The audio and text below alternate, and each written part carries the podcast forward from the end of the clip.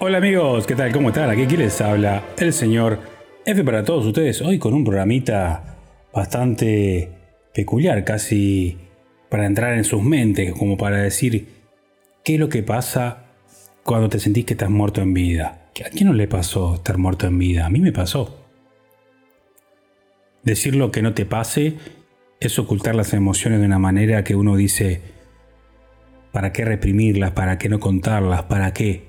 Entonces, el hablar de muerto en vida, a veces uno debe morir para poder nacer. ¿A qué llamamos cuando uno se siente muerto en vida? Es cuando uno ya siente que se rindió, que bajó los brazos, que levantarse de la mañana es como si te hubiesen puesto una pesa de 500 kilos y una mochila muy grande. Mayormente a veces esto se debe a rupturas, se debe a, a circunstancias de desilusiones, no solamente amorosas, simplemente pueden ser algo que uno va afrontando en la vida, que es algo tan simple como la pérdida de un familiar, la pérdida de un trabajo, que no te haya salido un negocio, que te hayan estafado, que te des cuenta de que todo eso que, otros tienen, porque a ti no te pasa la misma suerte. Y entonces vamos aquí con la parte tan pequeña y efímera de decir, estás viendo el mundo de otra manera. El mundo no lo estás viendo como tiene que ser. En este mundo estamos directamente para luchar, para estar siempre presentes en lo que es a mí nada me puede vencer. Pero para darte cuenta de eso te tienes que pasar cosas a veces grosas. Y si tenés la valentía, la fuerza o el espíritu, poder analizarlas y tomarlas como un aprendizaje y decir, esto es para aprender, esto es para pasar al siguiente nivel. Porque en la vida son niveles, hay niveles más bajos, niveles más altos. Y pasamos por todas las áreas, señores eh, y señoras. Pasamos por las áreas de que tener que irse a otro país y dejar a la gente querida. E, esos arraigos que vos tenías ya no los tenés más. El tener que soportar cosas de otras personas que no tenés ganas y esa acumulación de que uno se va armando, esa, esa bola, esa madeja que va cayendo por esa colina del alma y se va metiendo y metiendo y metiendo y se va haciendo más, más grande, es lo que llama que llega un momento, se transforma en un peso tan grande y metálico en tu espalda que no te permite levantarte y te viene lo que se llama en muchos casos la depresión. Todos nos pasa a mí me pasó. No voy a hacerme el, gran filósofo o el gran psicólogo porque no lo soy, pero como ser humano tuve las mismas cosas que muchos seres humanos. Padecí hambre, padecí frío, lloré, tuve una pérdida. Entonces, somos tan iguales, tan iguales. ¿Y qué nos diferencia en que si a mí me pasó lo mismo, de, sufrir una pérdida. Y a un individuo X dentro del mundo, dentro de la ciudad, le pasa lo mismo y no lo soporta y acude al suicidio. ¿Qué me hace diferente? Contextualmente en la misma historia de una misma pérdida. Todo está en el alma y la mente. Cómo soportarlo, cómo sobrellevarlo, buscar herramientas. En la vida no todos podemos acudir a ciertas herramientas. Haz de cuenta que entrates a un taller y buscas una herramienta que te falta. ¿no? Entonces esa herramienta no puedes arreglar eso que se te rompió. Y eso te hace una persona que si estás rota. Entonces esa herramienta que entraste a este taller imaginario para poder solucionarte el alma, esa angustia, esa depresión por tu ser querido, no está. Entonces no te puedes arreglar y a veces acudimos a alguien que sí tiene las herramientas y te puede ayudar.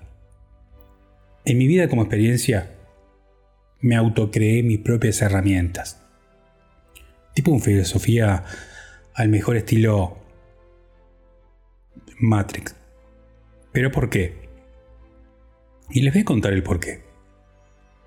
Mayormente hay gente que sí puede acudir a esa herramienta porque se puede pagar esas herramientas. Estamos hablando de un terapeuta o un psicólogo. En mi vida, cuando tuve mis, grandes problemas, el acudir no me daba el dinero.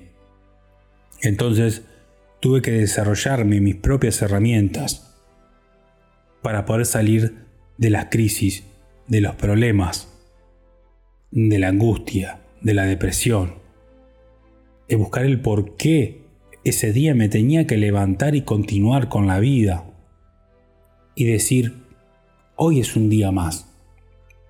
Y de ahí aprendí que cada vez que tenía que afrontar una meta de tantos meses, que sabía que iba a durar tantos meses, te digo a vos que estás escuchando, capaz que tenés una meta de decir, pucha, para llegar a, a tener mi terrenito y mi casa, si me juntar estas moneditas, porque yo no gano mucho en el trabajo, me va a llevar 20 meses.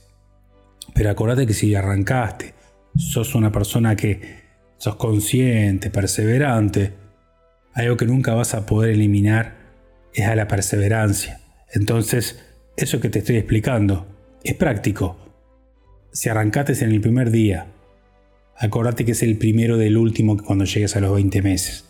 El tiempo no lo podemos eliminar. Estamos atrapados siempre en el tiempo. Entonces, es algo que para qué luchar contra algo que si empezamos en el día 1 y esperamos al día hasta el, mes 20, va a estar la solución ahí te vas a sentar, vas a mirar tu terreno y tu casita va a decir, pucha, llegué.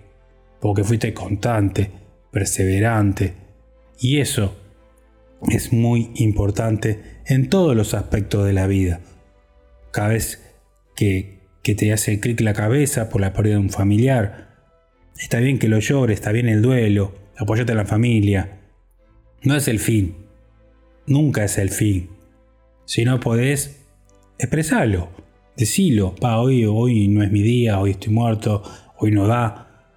Y bueno, eso es muy importante, tener claro que todo está atrapado en el tiempo.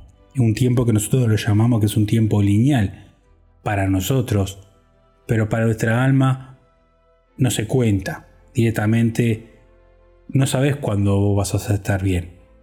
Hoy entraste en una depresión, Entraste con esa mochila, te costó levantarte, pero este día que fue hoy no sabes cuándo va a ser el día que no la vas a tener. Entonces, la idea de este proceso es tratar de olvidarte que tenés una mochila, es tratar de, es? aminorar esa, esa fuerza, ese dolor sobre la pérdida, sobre la desilusión, sobre el engaño, sobre el amor. Entonces es importante llevarte por el camino de decir, hoy es un día que está todo pie para arriba, como decimos Roy, pata para arriba. Pero mañana va a ir aflojado y capaz que pasado también y pasado también. También que transcurrimos por un camino de infierno, por un camino de clavos, por un camino de brasas. Todos pasamos por ahí. ¿Qué me hace a mí diferente de una persona que ahora cruzo en la calle? Porque esa persona, yo me pongo a charlar 10 minutos, no la conozco, ¿eh? Pero esa persona tuvo una pérdida, le robaron. Quizás 20.000 cosas peores. Mayormente cuando me pasaban cosas así, yo recordaba personas que estaban en peor situación que yo, personas reales.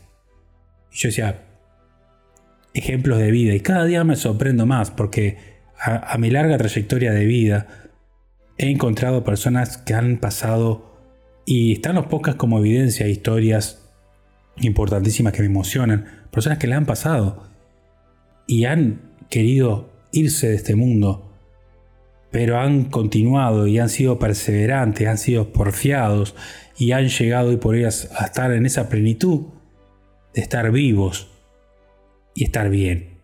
Sean porfiados con ustedes, sean tercos, insúltense ante un espejo, díganse nabo, tarado, idiota, no importa. Lo importante acá es que saber que el tiempo va a ayudar a que todo transcurra. Y ustedes son sus propias herramientas en ese vehículo del alma y la emoción que a veces nos juegan malas pasadas en la vida. Por eso, este época va con todo el corazón para aquellas personas que se sienten hoy en un día malo de mierda y lo mejor que hay es que ustedes creen sus propias herramientas y si en caso no pueden ni tienen los medios, acudan al especialista que sí crea esas herramientas para salir de ese problema. Bueno gente, como siempre digo, me pueden encontrar en todos los podcasts, espero que les haya gustado. Saben que me ponen tmhpodcast.com o en perfil de Instagram, estamos en todos lados, en Spotify, y desde ahí acceder a todas nuestras entrevistas y, episodios anteriores. Bueno, gente, como siempre digo, en este país tan pequeño, pero con un corazón muy grande que crea herramientas, quien les habló fue el señor F. Muchas gracias. Chao.